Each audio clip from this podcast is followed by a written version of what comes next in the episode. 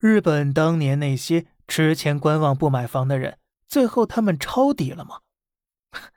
然而并没有，人性本就是买涨不买跌的。当时跌价之迅猛，之前涨的时候不敢买的人，跌的时候就更不敢买了。当所有人都在观望，不敢入场时，自然而然的房价也就陷入了越跌越等、越等越跌的恶性循环。而且呢，当时的日本楼市和股市带动了整体经济的全部崩盘，失业率上升，大量企业破产，很多人工作都没了，哪还敢去抄什么底、买什么房子？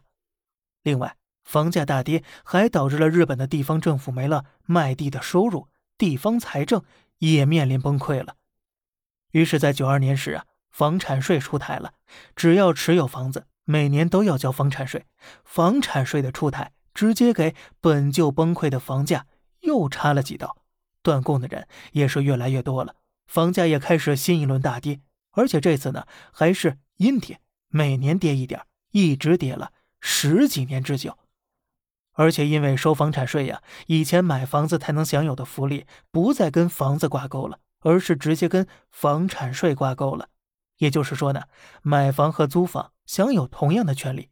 如此一来，之前等待抄底的人就更不愿意买房了。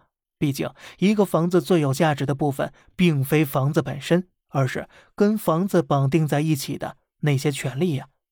既然租跟买所享受的权利没有区别了，那就没了买房的理由。毕竟，买房的话需要一次性支付大量现金，而租房。只需每个月付租金，想换个地方发展呢，也不用考虑卖房的事情，直接拍拍屁股，收拾行李走人就行了。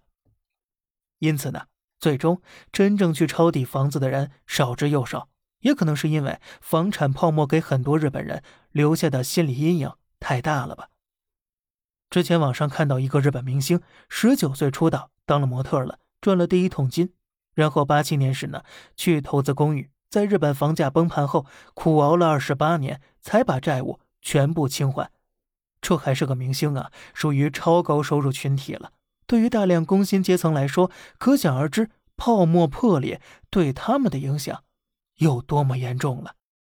好了，这里是小胖侃大山，每天早上七点与你分享一些这世上发生的事儿，观点来自网络，咱们下期再见，拜拜。